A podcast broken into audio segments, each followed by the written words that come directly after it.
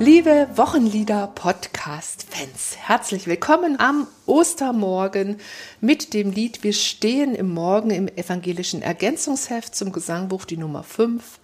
Der Text stammt von Jörg Zink, Melodie hat Hans-Jürgen Hufeisen sich ausgedacht und es ist das Wochenlied für den Ostersonntag neben Christ lag in Todesbanden. Wie immer dabei Katrin Mette, ich bin Pfarrerin und arbeite bei der Ehrenamtsakademie in Sachsen. Und Martina Hagt, ich arbeite bei der Arbeitsstelle Kirchenmusik. Und neben uns sitzt heute noch eine weitere Person, Christiane Dorn. Sie ist heute unser Gast im Podcast. Liebe Christiane, herzlich willkommen. Danke. Hallo, ich freue mich, dass ihr mich eingeladen habt. Ja. Ich stelle Christiane ganz kurz vor. Christiane ist Pfarrerin in Leipzig und sie ist auch Gottesdienstberaterin. Das heißt, sie engagiert sich auf dem Feld des Gottesdienstes, zum Beispiel äh, indem sie Pfarrerinnen und Pfarrer fortbildet oder auch mal besondere Gottesdienste gestaltet. Ich erinnere mich, äh, sie hat die Klagezeit in Leipzig ähm, ja mit mit sich ausgedacht und dann auch mitgestaltet. Christiane, kannst du vielleicht kurz was zur Klagezeit erzählen? Ja, das kann ich gerne machen. Das war eine wöchentliche Andacht 2021 während der Corona-Zeit. Im Mittelpunkt stand die Klage, wie wir sie etwa aus den Psalmen des Alten Testaments kennen. Menschen aus verschiedensten gesellschaftlichen Bereichen wurden gebeten, stellvertretend zu klagen, also auszusprechen, was in dieser Corona-Zeit ihr Leben und Arbeiten besonders schwer macht. Und diese Klagen waren eingebettet in Psalmlesungen und Gebet und Stille. Deshalb haben wir das auch genannt, Hören, Schweigen und Beten in Zeiten der Pandemie. Es wurde ja auch gestreamt, ne? Ja, genau. Ich habe es auch ein paar Mal Ja. angeguckt. Ja. Es war wirklich Hatte viel Kraft. Und das Besondere war eben, dass die Klagen stehen blieben Genau. und nicht nochmal Genau. mit irgendwelchem Trostzucker übertüncht wurden. Ja. Und das war sehr eindrücklich Mhm. und kraftvoll. Heute reden wir ja über das Lied äh, Wir stehen im Morgen, ein Osterlied. Und Christiane, deswegen jetzt nochmal an dich die Frage. Singst du lieber Passionslieder oder singst du lieber Osterlieder? Eine schöne Frage, aber ich glaube, ich bin da wirklich etwas zeitgebunden. In die Passionszeit gehören für mich Passionslieder und in der Zeit singe ich die auch gern, die rühren mich an und in der Osterzeit müssen es dann natürlich die fröhlichen Osterlieder sein. Alles zu seiner Zeit. Genau, alles zu seiner Zeit. Ja, und in unserem Osterlied heute, das ist ja sozusagen ein Tanzlied, also es geht um den Tanz, auch die, auch die Melodie ist tänzerisch. Wie hältst du es mit dem Tanzen, Christiane? Ach, an sich tanze ich eigentlich ganz gerne, aber ähm, mir fehlt völlig die Übung und mir fehlen auch die Gelegenheiten zum Tanzen und der Tanzkurs, den ich mal gemacht habe, ist einfach jetzt viel zu lange her. Aber vielleicht wollt ihr ja ganz schnell das Tanzbein schwingen bei der jetzigen Einspielung. Ich habe nämlich ein Audio mitgebracht. Die Chorende der Kirchgemeinden im Leipziger Süden, also der Paul-Gerhardt-Kirche in Leipzig-Konnewitz, die haben uns eine fröhliche und ungezwungene Einspielung zugesendet zu diesem Lied. Und da hören wir jetzt einfach rein. Geleitet hat das Ganze die Kirchenmusikerin Elisabeth Kindl.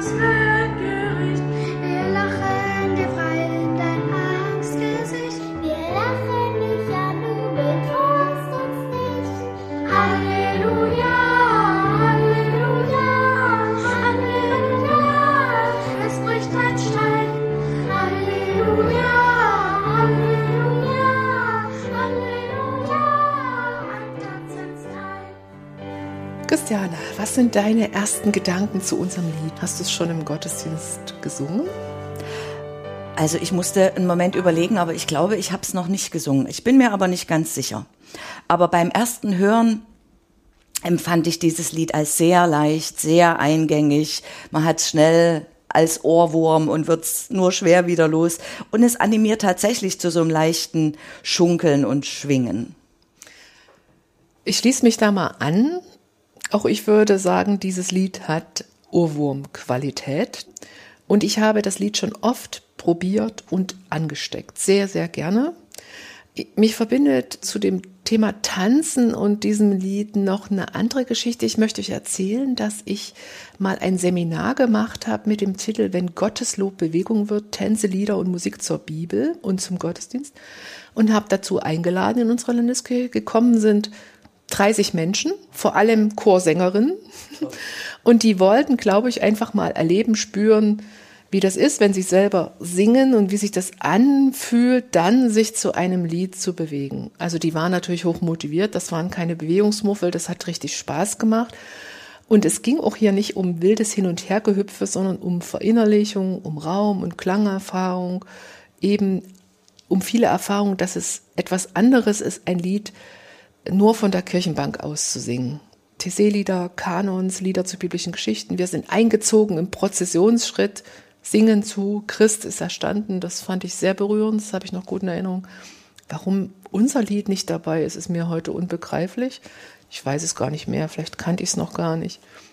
Aber das waren Chorsängerinnen, die sich angemeldet haben. Also nicht die normalen, was das immer auch ist, Gottesdienstbesucher. Und ich glaube, nehme ich aus meiner Praxis, dass das mit dem Tanzen im Gottesdienst gar nicht so eine einfache Sache ist viele Besucher kommen in den Gottesdienst mit einer Haltung, dass etwas für sie passiert. Und dass sie nicht so aktiv mittun müssen. Vielleicht schon beim Gebet und beim Mitsingen der Lieder, aber mehr nicht. Und wenn ich dann gleich noch möchte, dass die alle ins Tanzen kommen, dann kommen viele Fragen, passt das? Darf Wirkt, man das? Darf man das? Wirkt das jetzt peinlich? Ist das der Ästhetik des Raums, des Inhalts angemessen? Mhm. Ja, also worauf ich eigentlich hinaus will, das ist nicht so ganz einfach, da Mauern einzubrechen oder Erfahrungsfelder zu schaffen, die die da ähm, befruchtend sind.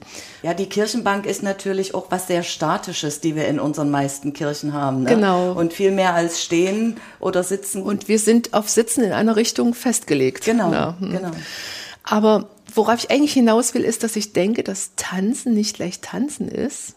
Ich bin fest davon überzeugt, dass man innerlich mit tanzen kann. Also bei unserem Osterlied Wir stehen im Morgen, wer das hört oder mitsingt, so denke ich, kann ich stockgerade in der Kirchenbank sitzen.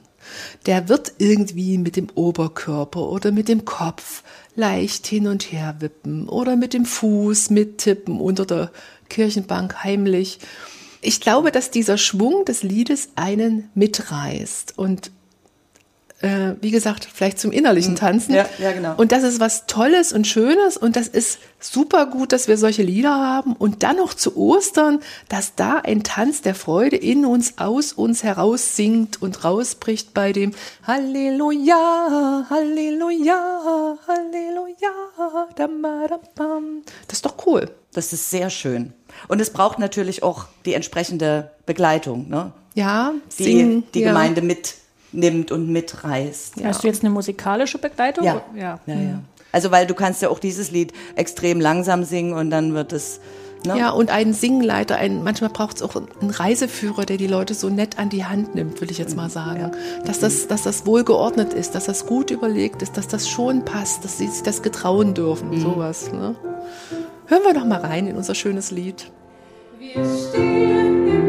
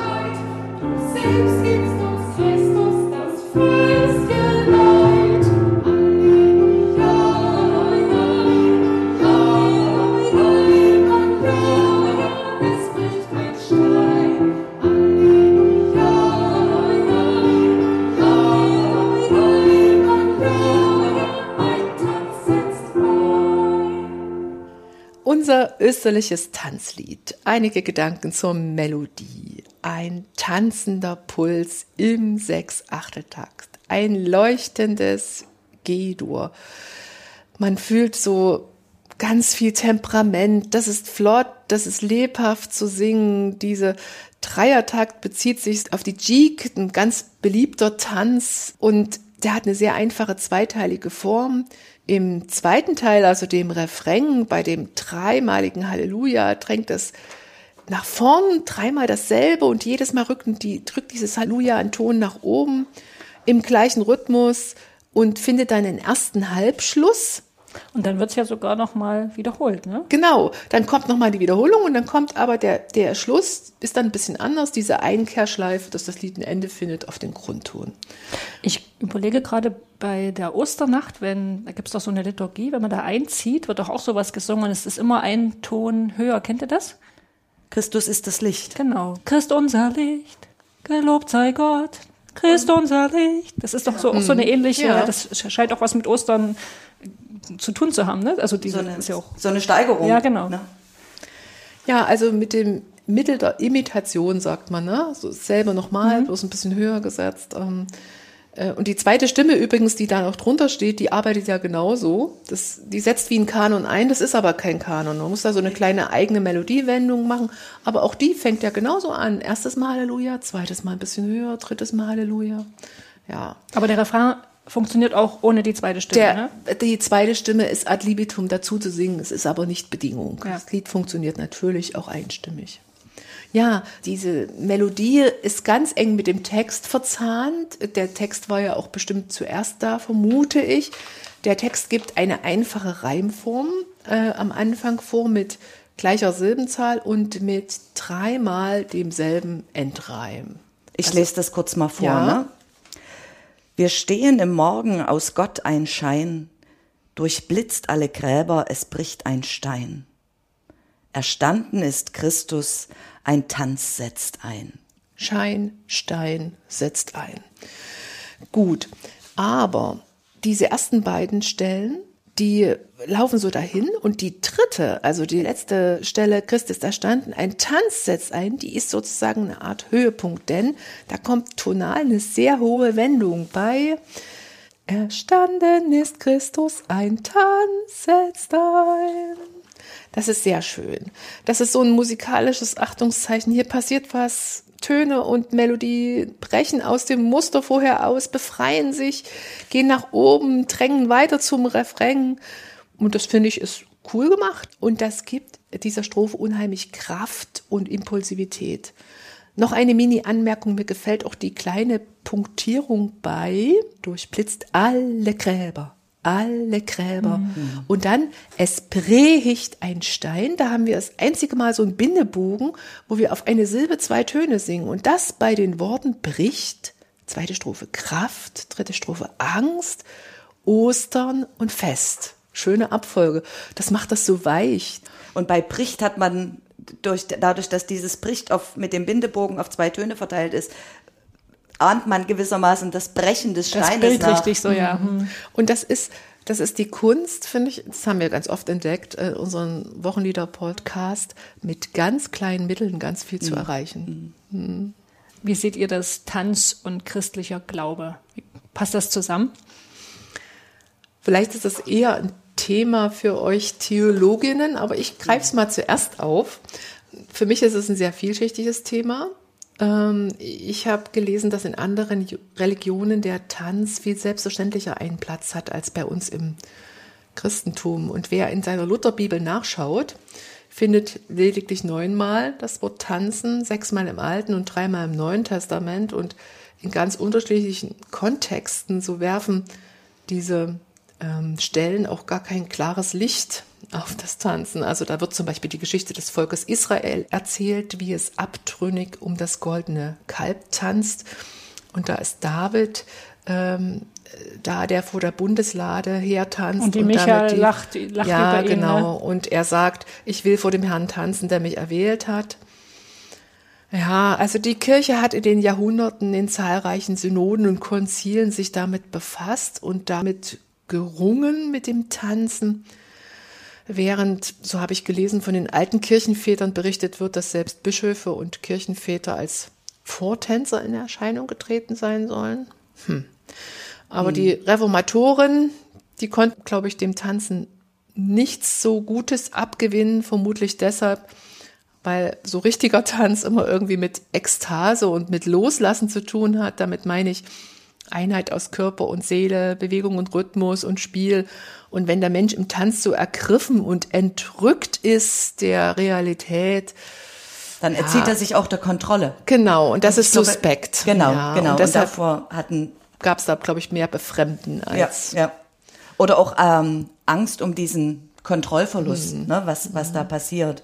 Ähm, also die Vorstellung eines tanzenden Christus ist mir im ersten Moment auch fremd, aber warum eigentlich? Und Mhm. ähm, warum kann man sich nicht vorstellen, dass Jesus äh, mit der Samaritanerin am Brunnen noch getanzt hat, nachdem er eingeladen worden ist zu bleiben? Und ähm, was mir mal sehr eindrücklich gewesen ist, ähm, vielleicht kennt es jemand von euch auch, diese Geschichte von dem tanzenden Gaukler, äh, der also äh, Tanzen als ein Gebet versteht. Und also wenn ich die Geschichte noch richtig zusammenkriege, geht es ungefähr so. Ähm, ein Gaukler tanzt ja ein Jahr aus auf den Jahrmärkten und äh, führt also sozusagen ein unstetes Leben, ist dessen müde und äh, will in ein Kloster eintreten oder tritt in ein Kloster ein. Und ähm, dann merkt er aber bald, dass wenn die Mönche zu den Gebeten zusammenkommen, er so den Eindruck hat, er kann überhaupt nicht innerlich mitbeten, er kann da nicht so still sitzen. Und dann geht die Geschichte ungefähr so, dass er sich dann eines Tages zurückzieht in eine Kapelle und während also die Mönche singen und er sie singen hört, äh, fängt er an zu tanzen und tanzt und tanzt und tanzt. Und ähm, am nächsten Tag wird er zum Abt gerufen und hat also Angst, dass er jetzt des Klosters verwiesen wird. Aber weit gefehlt, der Abt war so ergriffen von diesem, ja, Gebet mit, mit dem ganzen Mit dem Körper, Körper, hm. dass er also da, dafür äh, von Herzen dankte. Also tanzen auch als ein Gebet. Und ich erinnere mich, wir haben in der äh, in Stolberg in der Jakobikirche, die hatte 350 Jahr Feier und da haben wir ein richtiges Geburtstagsfest in und für die Kirche gemacht und die ausgeräumt und umgeräumt und mh. und da haben wir auch zu Allein Gott in der Höhe sei eher einen Schreitanz gemacht. Es war sehr eindrücklich. Ich habe auch noch eine Erinnerung äh, zum Thema tanzender Christus. Ne? Ich habe mal ein Foto gesehen von einer, einer Statue, einer Plastik, wo der tanzende Christus abgebildet war, in Ostfriesland, also nah am Meer. Und da ist ähm, in der Skulptur sieht man den Christus und der sieht, also das ist ein Passionschristus, ne, abgemagert, geschunden und trotzdem hat er seine Arme so anmutig über dem Kopf zum Tanz erhoben. Das fand ich auch sehr, sehr eindrücklich, weil da eben diese Passion nochmal drin ist. Ne? Ostern also, also oder Tanzen assoziiert man vielleicht schneller mit, mit dem Osterthema, aber in der Bronzeskulptur war es eben mit der Passion vereinigt. Und das hieß, so. diese Skulptur hieß auch der tanzende Christus. Das weiß ich nicht genau. Ich weiß, äh, Bernhard Kleinhans hat die ähm, Mhm. gestaltet. Oder John Neumeier, ne, das ist die Matthäus-Passion. Da tanzt Christus doch, auch wenn ich Ja, mich richtig ja. Mhm. Wir gucken jetzt mal ein bisschen detaillierter in den Text rein. Und zwar dachten wir uns Strophe für Strophe. Das sind ja auch sehr kurze Strophen. Strophe 1, da wird die Auferstehung ja beschrieben oder vielleicht könnte man besser sagen, in Szene gesetzt. Ich lese die mal vor. Wir stehen im Morgen, aus Gott ein Schein durchblitzt alle Gräber. Es bricht ein Stein. Erstanden ist Christus, ein Tanz setzt ein. Halleluja. Ein göttlicher Blitz, ein Stein, der bricht. Da fällt mir natürlich der Stein ein, mit dem Jesu Grab verschlossen war. Und dann heißt es, erstanden ist Christus, ein Tanz setzt ein. Und da haben wir dann eben dieses erstmal ungewohnte, aber irgendwie auch umwerfende Bild vor uns, dass Christus selber anfängt zu tanzen. Ja, und wie tanzt er? Wie stellt ihr euch das vor? Also ich stelle mir vor, dass er sich vielleicht so auch erst ganz sanft hin und her wiegt, allmählich die Arme ausbreitet und beginnt sich zu drehen, so wie Kinder das manchmal machen. Auch, dass er vielleicht erstmal so dieses dem nachspürt, dass er jetzt am Leben ist, ja. Also Dem Leben nachspürt, Ja. genau, und so allmählich in diese Bewegung kommt. was ich ein bisschen irritierend finde, das heißt ja, wir stehen im Morgen. Also die, die Strophe beschreibt ja eigentlich so Bewegung, kraftvolles Geschehen und dann wir stehen im Morgen. Das klingt für mich erstmal so statisch. Ja, ähm, das, das hört sich statisch an, aber ich musste auch dran denken, dass ja Stehen die Ausgangsposition ist, wenn man anfängt zu tanzen. Und zum anderen, zumindest in unserer Gemeinde ist es so, dass wir tatsächlich am Ostermorgen zunächst stehen, nämlich draußen um das Osterfeuer. Hm. Von daher passt es. Passt ganz doch gut. irgendwie, ne? Ja. Hm. Strophe 2. Ein Tanz, der um Erde und Sonne kreist, der Reigen des Christus voll Kraft und Geist. Ein Tanz, der uns alle dem Tod entreißt. Halleluja. Christus tanzt nicht allein, jetzt wird der Tanz ein kosmisches Geschehen, Erde und Sonne werden einbezogen und auch wir Menschen. Der Tanz reißt uns mit und entreißt uns dem Tod und auch das sehe ich quasi vor mir. Ne? Eben stehst du noch traurig herum, schüchtern in der Ecke und dann setzt Musik ein, die du magst und der du einfach nicht widerstehen kannst und schon tanzt du mit. Also so stelle ich mir dieses mitgerissen werden vor. Das kennt man ja auch aus dem aus seinem eigenen Leben. Geht mir jedenfalls so. Ich tanze total gern, aber ich brauche immer erst so einen gewissen Anlauf. Ich ja, ja das kenne ich. So. Ja, ja. Aber ich stelle mir tatsächlich vor, dass die Gemeinde dann am, am Ostermorgen anfängt, sich um das Osterfeuer zu bewegen. Mhm. Strophe 3. An Ostern, o Tod, war das Weltgericht. Wir lachen dir frei in dein Angstgesicht. Wir lachen dich an, du bedrohst uns nicht. Großartig. Also ähm, mich erinnern beide Strophen oder wecken in mir so die Assoziation eines Totentanzes, also die Darstellungen, die im Mittelalter aufkamen, bei denen Menschen verschiedensten Alters, verschiedener Gruppen dem Tod hinterher tanzen und man damit, wenn ich das jetzt richtig erinnere, zum Ausdruck brachte, dass niemand dem Tod entrinnen kann. Und ähm, das Tolle hier finde ich, dass im Grunde genau das Gegenteil passiert, nämlich alles tanzt dem Leben entgegen oder dem Leben hinterher je nachdem, wie die Richtung jetzt ist. Und ähm, der Tod hat das Nachsehen und wird ausgelacht. Also eine ganz fröhliche, machende und ansteckende Osterbotschaft. Mhm.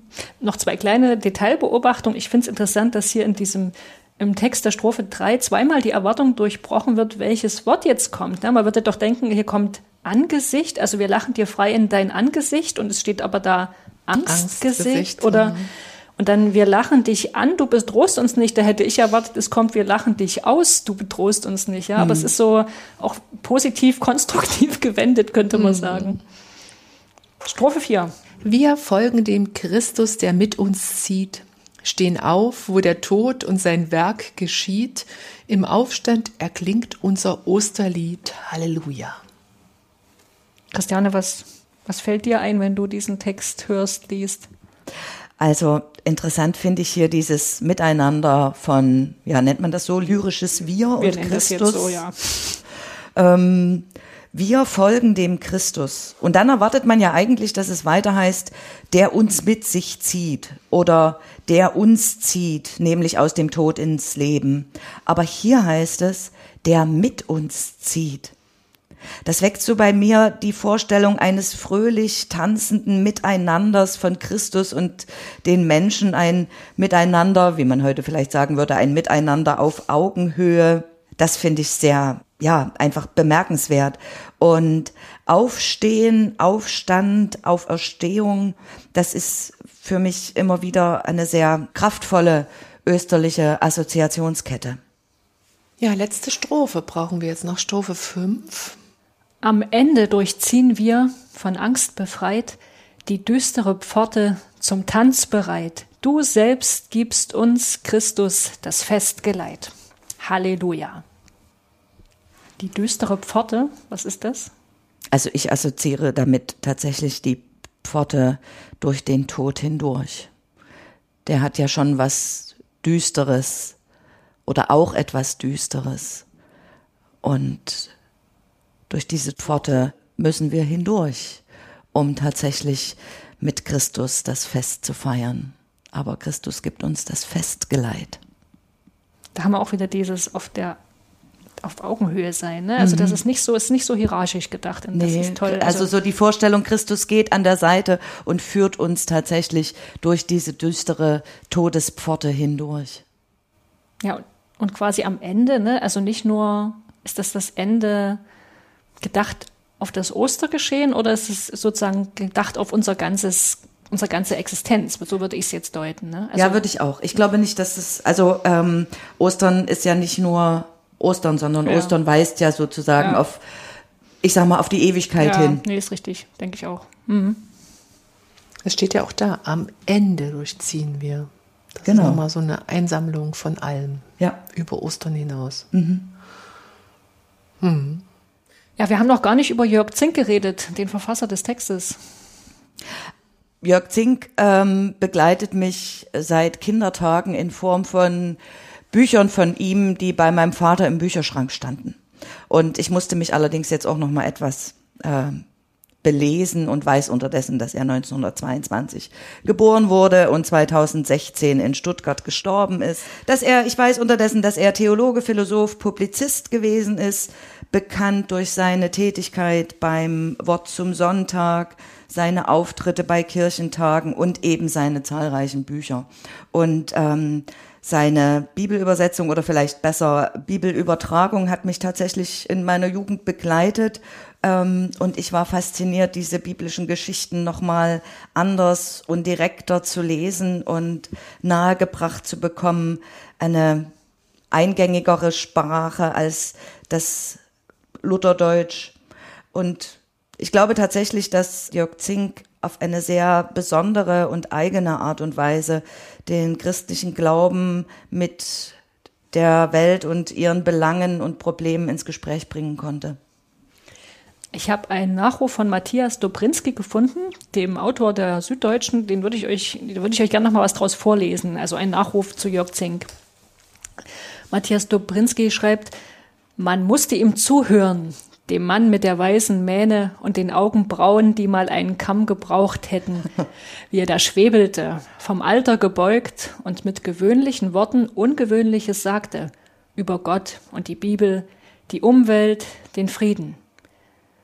Wenn man ihm zuhörte, dann war es nach einer Weile, als wäre da einer persönlich zu einem ins Wohnzimmer gekommen und hätte einfach angefangen zu reden.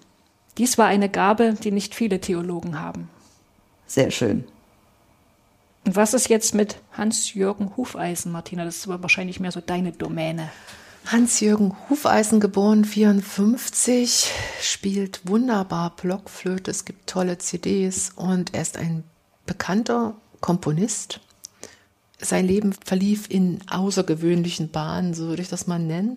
Er wurde in einem Hotelzimmer geboren. Zwei Tage nach der Geburt verließ seine Mutter ihren Sohn. Hufeisen kam zu Pflegeeltern in ein Kinderheim.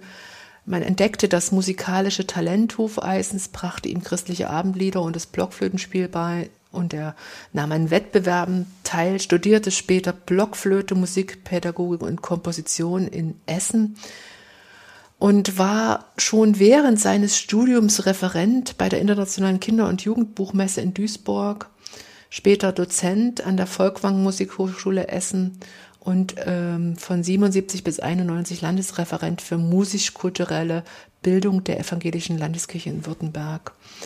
Ja, hat dann sein Konzertexamen später abgelegt und seit 91 freischaffend ähm, komponiert, produziert und selber Musik gemacht. Heute lebt er in Zürich.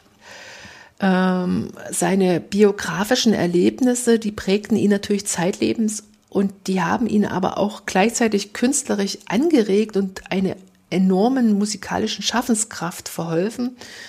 Ähm, er spricht selber dazu im Südwestrundfunk 2015. Äh, ich habe viele Musikstücke geschrieben, wo ich heute weiß, das hat eigentlich immer auch mit dieser Mutter zu tun gehabt. Es hat immer was mit Geburt und Leben zu tun. Die Musik hilft mir, die Seelenwelt in mir zum Ausdruck zu bringen. Wenn ich sie in eine äußere Form bringe, nämlich in Klang, dann ist da so etwas wie eine Befreiung. Ich würde es so beschreiben, ähm, dass diese musikalischen Formen, er hat sich übrigens auch mit, mit vielen Liedern, mit gottesdienstlichen Bezügen auseinandergesetzt, ähm, seine Kompositionen und Interpretationen oft meditativ, melodisch sind, auch teilweise ernst und auch manchmal ein bisschen schwermütig. Aber es gibt auch ganz fröhliche und impulsive Stücke. Aber es ist alles dabei, so wie das Leben ist. Und ich finde das Bemerkenswerte, dass es ähm, sehr, also ich denke zum Beispiel jetzt an die, äh, an, an sein Weihnachtsoratorium oder so. Das hört sich ganz leicht an, aber man hört es sich nicht ab. Mhm. Es hat, es ist, ähm, es hat trotz allem immer eine, eine große Tiefe, so dass man es immer und immer wieder anhören mhm. möchte. Und ich könnte mir vorstellen, nach dem, was du jetzt, Martina, von der, aus der Biografie von ihm erzählt hast, ich wusste das vorher nicht, äh, dass diese Tiefe mhm. aus dieser Biografie da und da mhm. aus der Biografie kommt, genau. Mhm. Also er hat sich auch an klassische Vorbilder gelehnt, aus der Barockmusik, Johann Sebastian Bach. Mhm. Er war aber auch gleichzeitig total offen und weit, neugierig, hat Volkslieder aus anderen Musik, aus anderen Kulturen äh, gesammelt, um sich inspirieren zu lassen. Und er hat wirklich auch für so eine Musik und so eine Religion als gemeinsames Ziel geworben, die Frieden und Liebe in der Welt schafft, Verständigung. 83 hat er große Bühnenwerke geschrieben. Auf dem Deutschen Kirchentag, Evangelischen Kirchentag ist er natürlich auch vertreten gewesen und natürlich viel mit Jörg Zink gemeinsam gemacht. Ähm, äh, und diese Lieder, gerade auch mit Jörg Zink, da sind einige dabei, zum Beispiel in dem schönen kleinen Buch Der Singvogel in anderen Gesangbüchern, die in, zu liturgischen und meditativen Tänzen animieren äh, und die auch so eine Körperlichkeit wünschen. Also er schreibt dazu 1992 in der Ausgabe, wie wir feiern können, wenn wir bedenken, wie arm unsere Gottesdienste an Bewegungen und Gesten sind, wundern wir uns nicht mehr, wenn sie einfach als langweilig und nichtssagend von vielen gemieden werden. Und wir wundern uns nicht, dass ausgerechnet Hufeisen so eine tänzerische Melodie ja. zu diesem Osterlied ja, ja. geschrieben hat. Also, wir brauchen Bewegung der Herzen und Bewegung des Körpers und wir brauchen alles zusammen. Ja, ja. Und wie sieht es jetzt aus mit Ostern? Mit dem Lied? Hm. Und dem Gottesdienst? Da gebe ich mal einen kleinen Appell ab, Katrin. Ich sage, Menschen, Leute, Kinder und Senioren, alle Hörerinnen da draußen, singt bitte unbedingt dieses Lied. Es macht fröhlich, es macht munter, es gibt Kraft, es passt zu jung und alt und es ist leicht und man nimmt es summend als Ohrwurm nach dem Gottesdienst mit nach Hause. Vorsicht, wirklich Ohrwurmgefahr. Seitdem ich mich so ein bisschen auf diesen Podcast vorbereitet habe, habe ich permanent diese Melodie im Ohr. Es ist Dieser herrlich. Refrain, ja, ja. Also ich denke unbedingt im Familiengottesdienst zu Ostern singen. Am besten auswendig. Den Refrain kann man doch sofort auswendig singen. Den Text der Strophen könnten eine Kindergruppe oder paar sangeslustige Frauen präsentieren. Ähm, oder ich mache das notfalls als Kantorin auch allein, als, als Vorsängerin und alle stimmen beim Refrain ein. Warum? Damit wir uns nicht an den Liedbüchern festhalten müssen, dass wir nicht dieselbe Haltung haben wie immer, da reingucken und auf nichts anderes achten. Vielleicht ist der Text auch am Beamer oder an der Leinwand. Und dann ist es nämlich auch ganz leicht, wenn ich die Hände frei habe zum Singen, beim Auswendigsingen, dass die Finger in Rhythmus dazu wippen, manche vielleicht auch klatschen, warum nicht? Oder ich teile Triangelklöckchen aus, die beim Refrain mitspielen sollen. Oder die Kirchenbank, die haben ja immer solche Ablageflächen für die Gesangbücher. Das ist ein sehr schönes perkussives Moment, wenn da alle so ein bisschen klopfen. Also da kann man viel Beteiligung herstellen auswendig singen. Ich könnte mir auch vorstellen, dass man den Kindern erlaubt, in den Gang zu treten oder vielleicht sogar in den Alterraum und dass die sich dort drehen und sozusagen frei tanzen können. Die sind da ja ein bisschen ungehemmter in der Regel als, als Erwachsene. Ich ja, würde auf alle Fälle auch vorschlagen, äh, selbst wenn Lieder sonst nicht im Stehen gesungen werden, dieses Lied im hm. Stehen zu singen.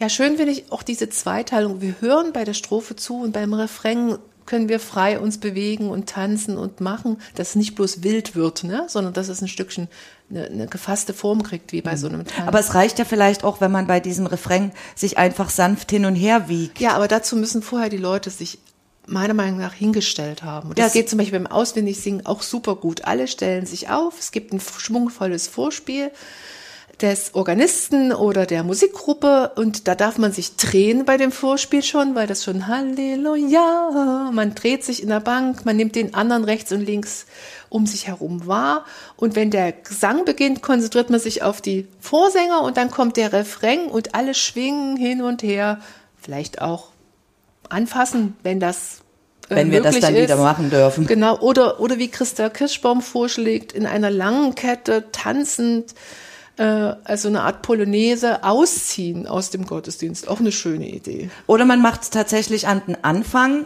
dass man im Morgen steht vor der Kirche und mit diesem Lied oder dann in die Kirche einzieht. Kann ich Ja. mir auch gut vorstellen. Ich plädiere für die Ekstase.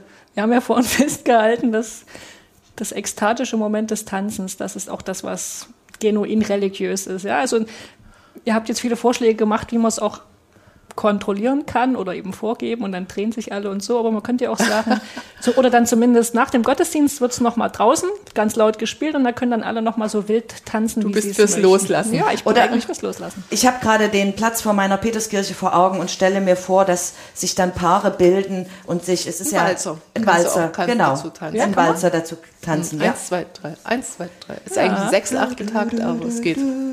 Ja, schön. Also, lieber Herr Hufeisen, äh, lieber Jörg Zink, wir finden das Lied sehr, sehr schön. Wir sind inspiriert von Melodie und Text und uns fallen tausend Sachen ein, die wir machen. Es braucht nur noch mutige Menschen, die das anpacken. Also ein Lied für meinen Ostergottesdienst steht schon fest. Das ist doch gut. Christiane, danke, dass du heute bei uns warst. Das war eine, eine lebendige, schöne, sehr inspirierende Folge, fand ich. Ja, Dankeschön. Ja, Und danke, dass ihr mich eingeladen habt. Hat Spaß gemacht. Bis zum nächsten Mal.